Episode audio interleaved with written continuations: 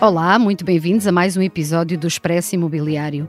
Eu sou a Maribela Freitas e comigo tenho hoje em estúdio José Afonso, diretor de parcerias da Just a Change, uma organização que se dedica a reabilitar casas em pobreza habitacional. Hoje vamos falar sobre a falta de condições de habitabilidade com que uma parte da população nacional vive. Numa altura em que tanto se fala de habitação, vamos tentar perceber a dimensão deste problema e que soluções podem fazer a diferença no combate à pobreza habitacional. Seja muito bem-vindo, José Afonso. Obrigado, obrigado pelo convite. Este podcast é patrocinado pela APPI, Associação Portuguesa de Promotores e Investidores Imobiliários, e pela Vitória Seguros, um podcast de especialistas, feito por especialistas e fundamental para todos os que se interessam pelo setor imobiliário. Acompanhe as mais recentes novidades, temas e tendências daquele que é um dos setores mais relevantes da economia portuguesa. Então, José, quero começar por perguntar se, se, vocês na Just a Change têm ideia de quantas pessoas vivem atualmente em Portugal em situação de pobreza habitacional. Temos sim, ou seja, uh, os últimos dados que temos acesso através de, do INE são de cerca de 400 mil portugueses que vivem em pobreza habitacional. Estamos a falar aqui de situações bastante de privação uh, uh, habitacional severa, em que encontramos situações no terreno, como chover dentro de casa, não ter acesso à eletricidade, não ter o mínimo de condições, infraestruturas básicas, como uma casa de banho. E isso ainda é uma realidade nos dias de hoje. Tem ideia de que essas 400 mil pessoas, que me disse em média, tem ideia de quantos fogos é que representam? Não temos ideia, nem uh, o próprio Estado ou própria, os próprios municípios têm essa, essa sinalização em concreto. Os últimos dados, com base nas estratégias locais de, de, de habitação Sim. que têm que ser lançadas para o acesso ao primeiro direito, dão-nos alguma ideia, mas a verdade é que não, não temos um número em concreto. Mas uh, essa ideia é de quantos? Mais de 30 mil focos, focos. só na zona de, de, na Grande Lisboa. Só na Grande Lisboa, Exatamente. cerca de 30 mil focos. Mas, mas quando o INE faz esta estimativa, faz por pessoa, como é que avaliam essa questão se a pessoa está em pobreza habitacional ou não? Só para nós também tentarmos perceber aqui Sim, como é que esse índice com, é avaliado. Tem a ver com as condições em que os agregados vivem e isto é um, um, uma, uma identificação que é feita com base na acumulação de um ou mais destes fatores. Um deles é a questão da sobrelotação, certo. ou seja, ter eh, mais pessoas a viver do que o número de divisões, o que é considerado salubre. Certo. E depois, por exemplo, um dos dados é, é se as casas têm infiltrações ou umidade ou apodrecimento de janelas e, e pavimentos. E este aqui, este dado, posso dizer que são cerca de 25%. 25% da que, população portuguesa, da população portuguesa tem seja, infiltrações e, e bolores e por aí fora. E se nós formos uh, à, à, população mais pobre, esta incidência ainda é maior. Por exemplo, um dado que eu acho que é, é nós podemos dizer que é um, é, é um dado minúsculo, é um dado muito pequeno, que são 0,6% da população que não tem acesso a um, a um, a um vaso sanitário, banheira, chuveiro, mas dentro da população pobre é o dobro, é 1,2%. Este, estes dados indicam-nos. O que é que se entende aí por população pobre? Quem população vive? pobre são aqueles que estão expostos à pobreza, que em Portugal rondam os 18, 20%. Da população? Da população, exatamente. Os okay. níveis de exclusão em Portugal são, são até bastante alinhados com, com, por exemplo, com outros países na União Europeia, mas a verdade é que uh, aqui esta questão é que Portugal não só tem uma incidência que, para um país que se considera desenvolvido, de Europa Ocidental, nos devia escandalizar. mas não te escandaliza, não?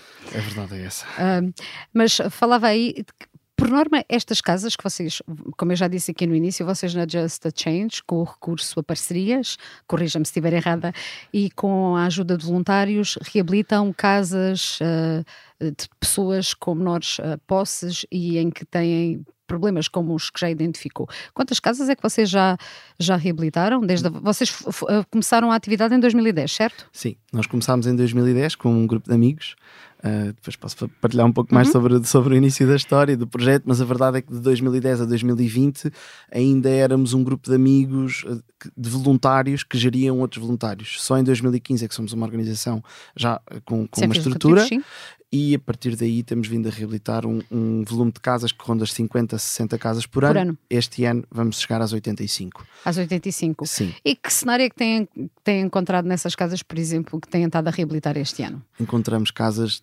mais das mais diferentes situações. Pode Eu posso lhe dizer exemplo? que eu hoje visitei uma casa aqui em Lisboa, uh, na freguesia do Lumiar, num dos bairros mais, ou seja, dos bairros mais uh, com, com rendimento per capita mais alto, que é o bairro de Telheiras, e muito próximo uma, uma família uh, que vivia em acumulação, vivia em uh, um, uma dificuldade muito grande no acesso à eletricidade, problemas nas paredes, problemas nos pavimentos, mas acima de tudo uma situação insalubre e só os voluntários, com o grande espírito de serviço que têm, as equipas que mobilizamos de norte a sul do país, é que conseguiram convencer uh, aquele casal a libertar, uh, a, a, poder escolher o que é que fica, o que é que não fica. E um, o que nós no Just a Change acreditamos é que a própria obra é um processo de transformação. Não só da casa, não... mas também da vida daquelas pessoas, é seja, isso? A nossa missão são mesmo estas quatro palavras: reeditamos casas, reconstruímos vidas e a obra é encarada como um processo também ele mesmo de mudança. E aqui este exemplo da obra que visitei hoje aqui em Lisboa uh, é, é um exemplo claro disso. Uma coisa que eu queria tentar perceber, esta questão de pobreza habitacional está só nas grandes áreas metropolitanas, está espalhada um bocadinho por todo, por todo o continente e ilhas? Qual é que é a realidade com que vocês, que vocês estão no terreno? Portanto, acredito que não atuem em todas as localidades, porque se calhar não têm estruturas para isso, não sei, mas têm uma visão mais ou menos de como é que está esta distribuição da pobreza habitacional no país? A pobreza habitacional em Portugal existe em todo o território e está mais próxima de nós do que imaginamos. Um, nós, eh, como este exemplo que deu agora, exemplo, não é? Ou seja, uh, eu tenho a certeza que há vizinhos daquela, daquela família que se soubessem na situação que aquela família estava, se calhar se teriam mobilizado. Ou seja, há aqui uma grande falta de conhecimento, saber que este problema existe, reconhecer que ele existe. E a verdade é que mesmo nós como sociedade temos alguma vergonha a identificá-lo e a falar sobre ele. Uh, nós, nós trabalhamos durante os semestres universitários, a maior parte dos nossos voluntários vem das universidades, mas ali de março a junho e de, de outubro a dezembro estamos em grandes núcleos urbanos. Estamos a falar aqui de Lisboa, Porto e mais recentemente aqui Guimarães. Durante o verão, onde também temos mais disponibilidade dos voluntários partimos para todo o país e aqui desde Miranda do Douro, Alfândega da Fé até Odmira ou Lagoa, no Algarve, Uh, e a verdade é que este, este, este é um problema que encontramos de forma transversal no nosso território. Qual é o problema mais recorrente nessas casas com faltas de condições de habitabilidade? A ausência de casa de banho. Como é que é possível nos dias de hoje uh, esse ser o problema mais, mais comum? É, é, é verdade. Olha, eu trabalho há quatro anos no Just a Change e continua a surpreender-me esta, esta realidade. A verdade é que em 66 casas que reabilitámos o ano passado, 49 precisaram de uma instalação sanitária. Mas não a tinham de todo? Algumas tinham, mas outras, por exemplo, não tinham canalização, não tinham uh, fossa séptica, não tinham. Uh, ou seja, conhecemos casos de pessoas que, que uh, tinham uh, os seus dejetos a serem uh, deitados nos terrenos do vizinho. É, esta é uma realidade do Portugal real. E a verdade, a, a, verdade é que, mesmo aqui em Lisboa, na casa do Senhor Jorge, nós reabilitámos ainda há cerca de um ano e meio, em maio do ano passado, e a verdade é que ele vivia a 5 minutos do aeroporto. Estamos a falar nos Olivais, um prédio em que nós, uh, se passássemos na rua, pensamos. não sabíamos que aquela pessoa recolhia água com garrafões. E a verdade é que hum, o Senhor Jorge uh, hoje tem acesso à água, tem casa de banho digna e há pouco tempo contactámos, falámos um pouco com ele e ele até nos disse: Eu, eu adoro tomar banho, tomo duas a três vezes o banho por dia. e até tivemos de dizer: o Senhor Jorge tinha cuidado com a conta da com água. A conta da água. A, a verdade é que, a verdade é que o acesso ao saneamento, o acesso à eletricidade. Um, é, é, estamos, estamos mesmo a falar de uma franja que são os pobres dos mais pobres e que às vezes ficam esquecidos quando falamos em políticas de habitação. ficam quase sempre esquecidos, certo? É verdade. Nestas, este, este ano tem-se falado de habitação como nunca se falou até agora, pelo menos que me lembre. Uh, quando é que ouviu falar de pobreza habitacional nestas medidas que foram implementadas ou de que se falaram tanto durante este ano? Não ouvi, mas também sou sincero. É, é bom é, é bom reconhecer que neste momento existe Ministério da Habitação. É bom reconhecer que existe um, uma vontade política para falar sobre o tema. Que já é bom. O que é um primeiro passo. Uh, agora temos que nós, a organização, nós, sociedade, nós, Just Change, mas também a sociedade civil, fazer o esforço de trazer a pobreza habitacional e a pobreza energética também para cima da mesa. Essa é outra questão. Estamos à beira do inverno, portanto, estamos neste outono ainda muito uh, arrasado de verão, por assim dizer, e, mas não tarda, chega ao frio. E, e, isso também é uma questão que vocês também devem é encontrar é nas casas que reabilitam a falta de eficiência energética. Uhum. Digo eficiência energética no mais básico, não é? Não Sim. digo já em, em, outras questões para quem, para quem quer melhorar a qualidade de vida das suas casas, não é? Mas que não está em pobreza habitacional. Sim, eh, Maribela, no, eu vi e trabalhei aqui em teletrabalho uh, muitas pessoas uh, no Teams, no Zoom, e víamos as mantinhas uh, durante os meses de inverno. E, e, a verdade é que nós culturalmente aceitamos o frio e não o devíamos aceitar. Nós achamos que em Portugal o frio são duas ou três semanas. Hum, é bem assim, mas e a verdade, depende das zonas. Há zonas muito frias, não é? Do país. A, a, verdade, a verdade é que Portugal é o segundo país da União Europeia em que a mortalidade aumenta mais no inverno. E se olharmos para os invernos pela Europa fora, o nosso inverno é um inverno ameno. ameno. É, um, é um inverno que não é tão rigoroso como noutros, em comparação. Isto diz-nos que nossa, as nossas casas não estão preparadas para o frio, um, a pobreza energética está mais próxima do que, do que imaginamos e dentro deste âmbito da falta de capacidade para aquecer a casa, a falta de. Até uma falta de capacidade monetária para sim, pagar um sim, aquecimento. Exatamente, é? exatamente. Essa é uma realidade que, que é muito clara.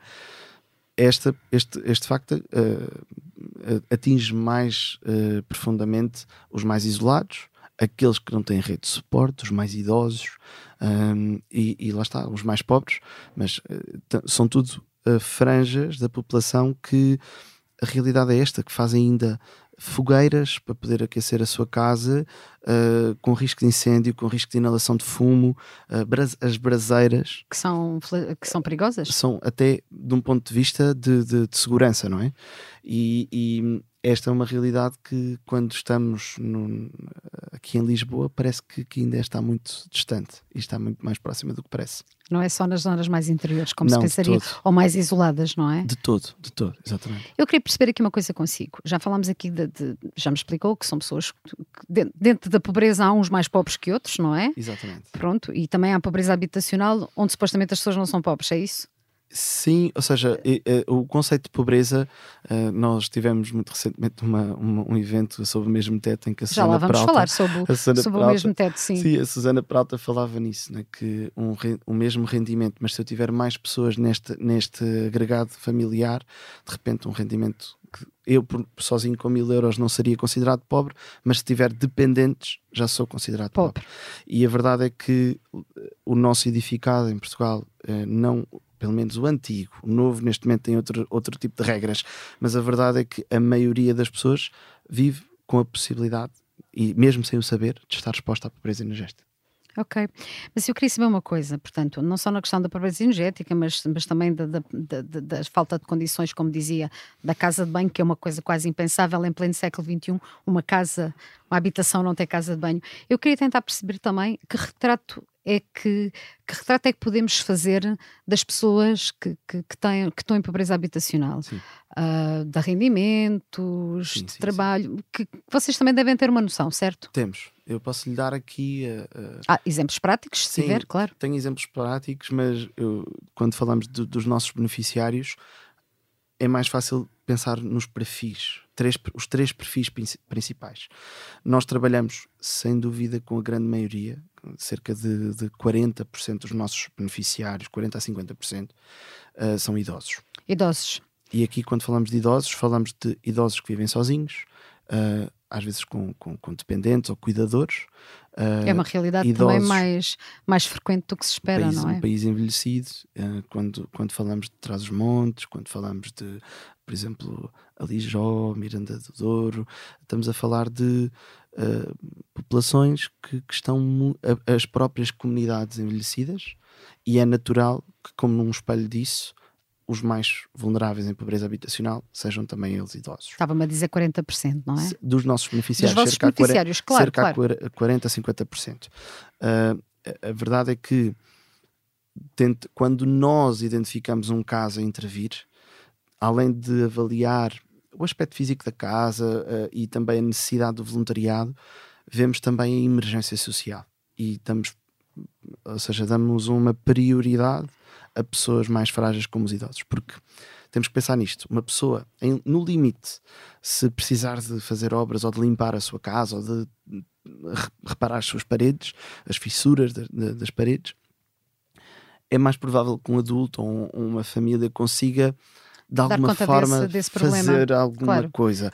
Um idoso não o consegue. Por isso aqui diria que a prioridade uh, uh, também como organização é olhar para estes casos onde não só as condições, as condições financeiras mas também as condições físicas não permitem que a obra possa acontecer. E os outros dois perfis? Disse-me que eram três, Sim, portanto falou eu dos diria idosos. que o segundo, mais, mais comum também, são adultos sozinhos.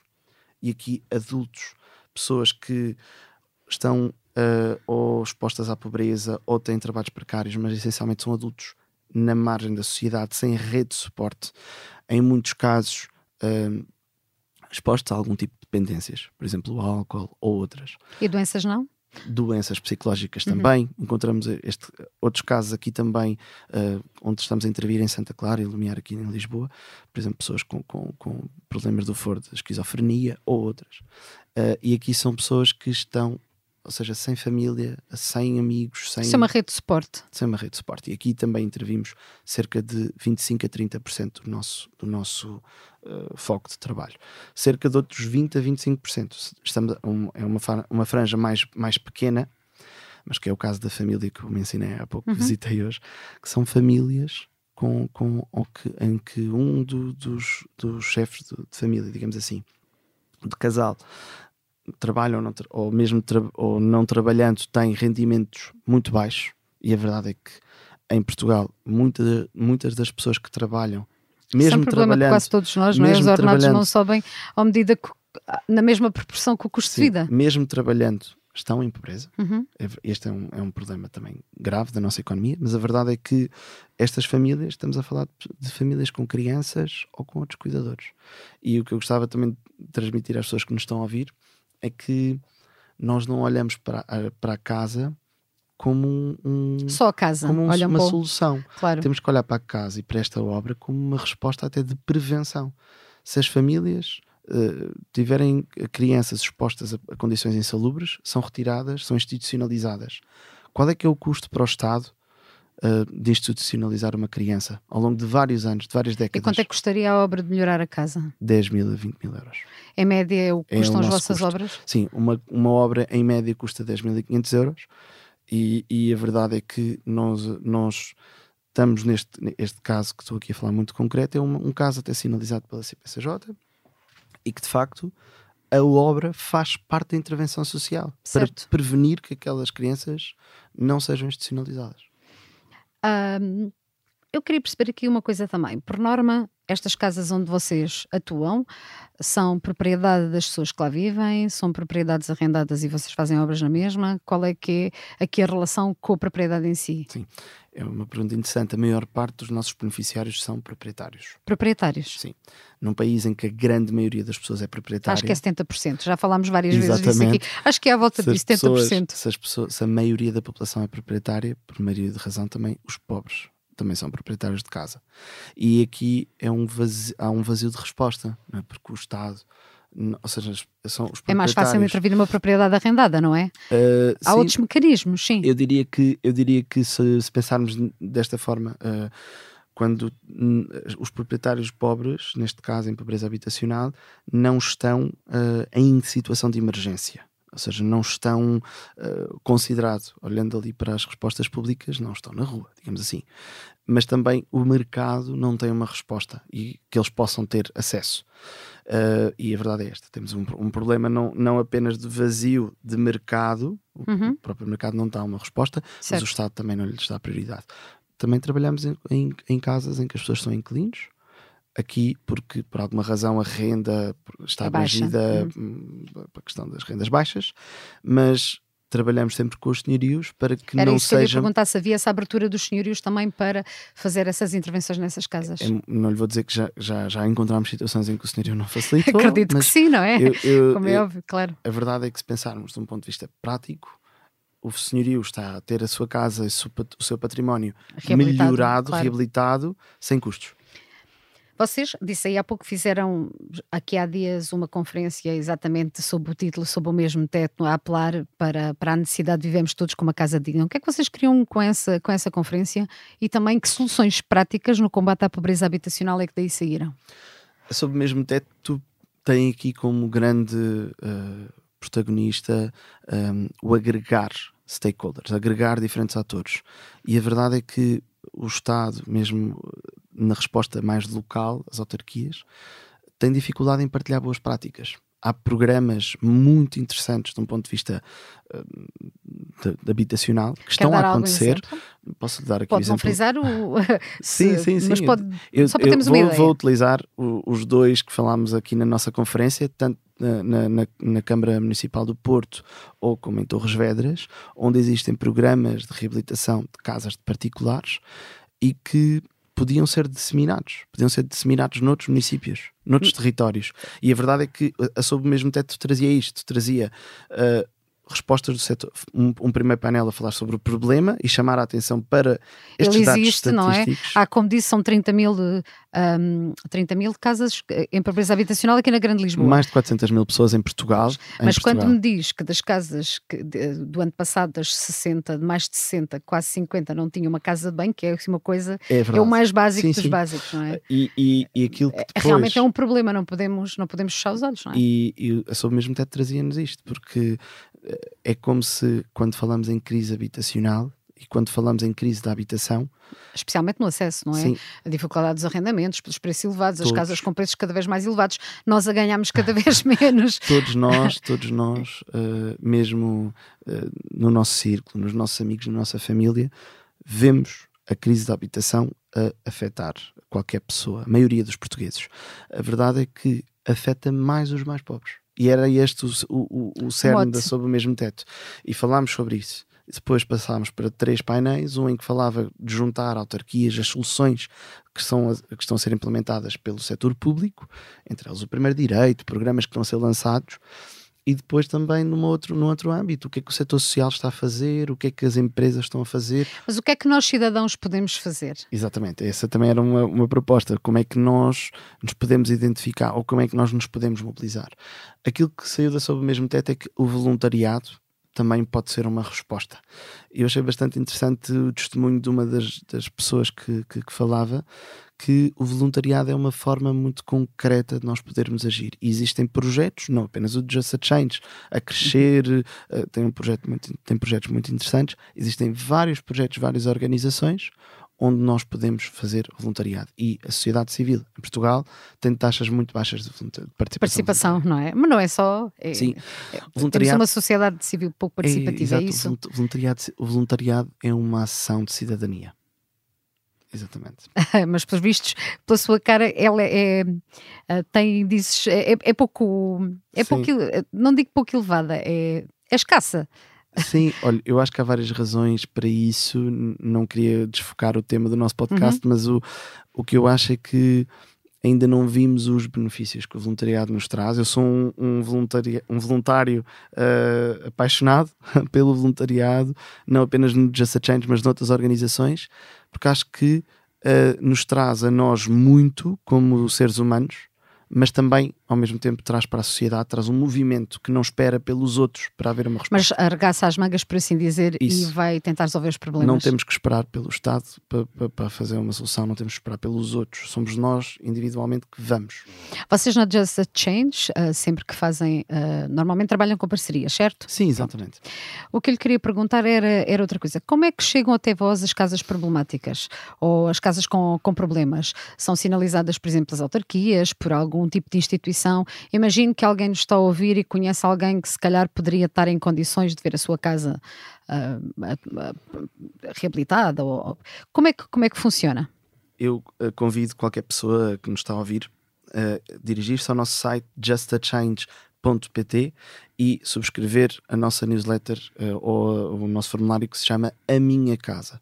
Qualquer pessoa pode identificar aqui, este é um espaço de base de dados uh, onde nós vamos agregando vários pedidos de ajuda e qualquer pessoa pode sinalizar. Idealmente, nós temos aqui dois, dois âmbitos. Uh, qualquer pessoa, idealmente, identificar não só as características e as necessidades físicas da casa, mas depois também o um enquadramento social. Atualmente, o Just a Change sinaliza os seus casos através de municípios, essencialmente as autarquias, junto também das juntas de freguesia. E a verdade é que são quem está no terreno, não é? Pessoas quem conhece e melhor. instituições que conhecem verdadeiramente o seu território, mas também o setor social. Estamos aqui a falar de, por exemplo, um, centros paroquiais, uh, unidades de cuidados uh, continuados de saúde. Especialmente entram... na população idosa, não é? Exatamente. Que vão a casa todos os dias e percebem as falar, condições em que vivem. Sim. Estamos a falar de entidades, organizações que entram dentro de casa das pessoas. E a verdade é que vemos uh, aqui alguma relutância, como falávamos há pouco, das pessoas abrirem é a porta. É envergonhada, não abrirem é? a porta, exatamente. E para estas organizações existe alguma flexibilidade e no nosso caso, por sermos voluntários, com um sorriso na cara, os, os, os beneficiários abrem-nos sempre a porta para melhorar a sua vida. Como é que é esta realidade da pobreza habitacional noutros países aqui da Europa? Uh, estão em igual condição como nós? Uh, e também que medidas é que também têm implementado uh, para resolver este problema? Olha, eu dou-lhe aqui algumas luzes. não, não tenho um conhecimento muito, muito aprofundado sobre, mas tem sobre alguma, este tem tema. Uma, mas tem uma noção. Tenho sim. uma noção. A verdade é que o, o, sul da Europa tem uma exposição também devido às alterações climáticas a fenómenos extremos relacionados com o calor e, e, com, o frio. e com o frio. E a verdade é que em Portugal vemos isso, é um exemplo muito claro. E na Grécia, mas também noutros países do, do sul da Europa, onde também o rendimento disponível é mais baixo, uh, a tendência para que se possa uh, estar exposto a esse tipo de necessidade é maior. Onde é que vê, o, que é, o que é que temos vindo a ver aqui também com a situação da, da guerra na Ucrânia e a inflação? Tem surgido, mesmo no centro e norte da Europa, situações de pobreza energética. E é uma pobreza que faz com que as pessoas tenham mais dificuldade a pagar a eletricidade e o aquecimento da sua casa. Ou seja, apesar de ser um problema em comparação com Portugal Sim, porque nós não é só, não a, é questão, tão grave. não é só a questão da pobreza energética, não é? Também é mesmo falta de condições de habitabilidade das casas, não é? Eu diria habitação digna mesmo. Uhum. Mas a verdade é que uh, este problema da pobreza energética existe e o que o que eu acredito que seja aqui a tendência, isto falando aqui do que é que está uhum. a ser feito certo. e de, de, mesmo aqui em Portugal, acho que devíamos olhar para este, para, este, para este movimento como um exemplo, é que a principal resposta é a reabilitação. A reabilitação das casas. É? Ou seja, uh, eu acho que não, não, será o Just a Change a reabilitar todas as casas, não, mas nem eu consegue, diria não é verdade? que a reabilitação é a chave. Uh, e a verdade é que olhamos para o que está a ser trabalhado no Green New Deal, uh, que, que, se chama a onda da reabilitação, Renovation uhum. Wave. E esta é uma política europeia que diz que os Estados-membros devem incentivar tudo o que têm para poder aumentar a taxa de reabilitação do edificado. Neste momento estamos em 0,5 do edificado. Se tivéssemos que reabilitar as casas pobres ou não pobres, estamos aqui a falar numa maneira não, geral. Numa, numa, na generalidade, Demoraríamos sim. cerca de 200 anos a reabilitar todas as casas. E a verdade é que, uh, tanto em Portugal como, como na Europa, devíamos olhar para este tema da reabilitação como um tema até dentro das alterações climáticas e da proteção do ambiente. Casas, neste momento os edifícios e as casas representam cerca de 40% das emissões uhum. de CO2.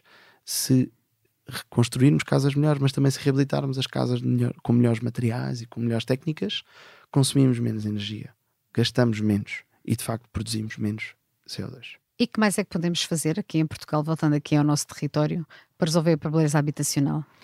Eu acredito que temos, em, em primeiro lugar, que, que, falar sobre este assunto. Temos que, sem dúvida, mobilizar as nossas famílias, mobilizar as nossas empresas e as pessoas que estão a ouvir este podcast que, que também se sintam mobilizadas, acima de tudo.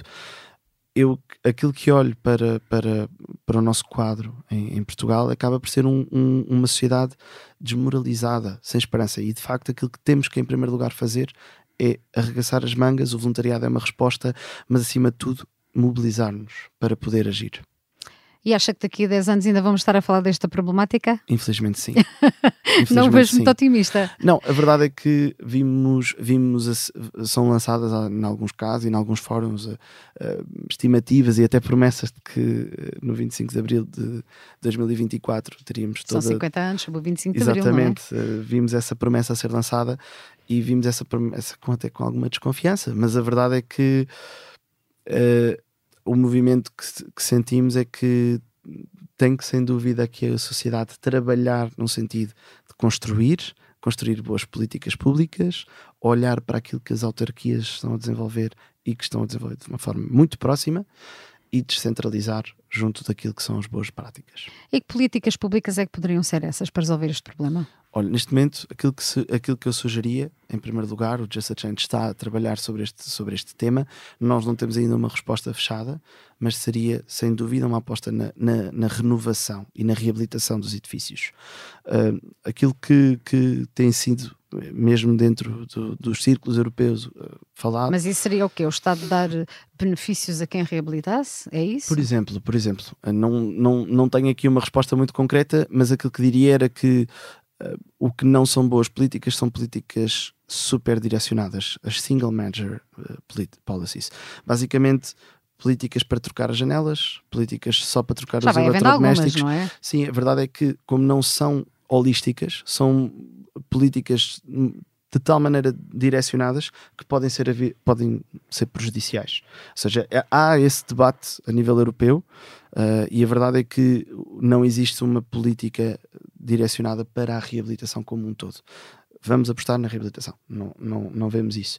Uh, e, e, de facto pode ser aqui um, um, uma, boa, uma boa escapatória, uma boa solução se não queremos construir mais, até de um ponto de vista de sustentabilidade. Uhum pode não ser necessário construir mais, pode ser, podemos olhar para, para, para o, que temos. para o que temos e reabilitar.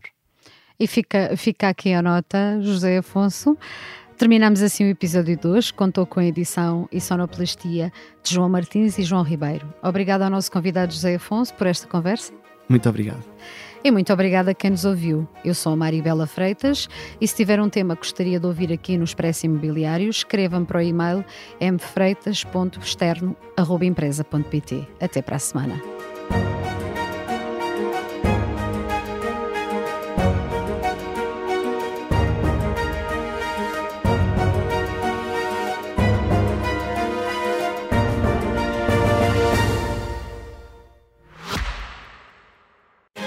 Podcast é patrocinado pela APPI, Associação Portuguesa de Promotores e Investidores Imobiliários, e pela Vitória Seguros.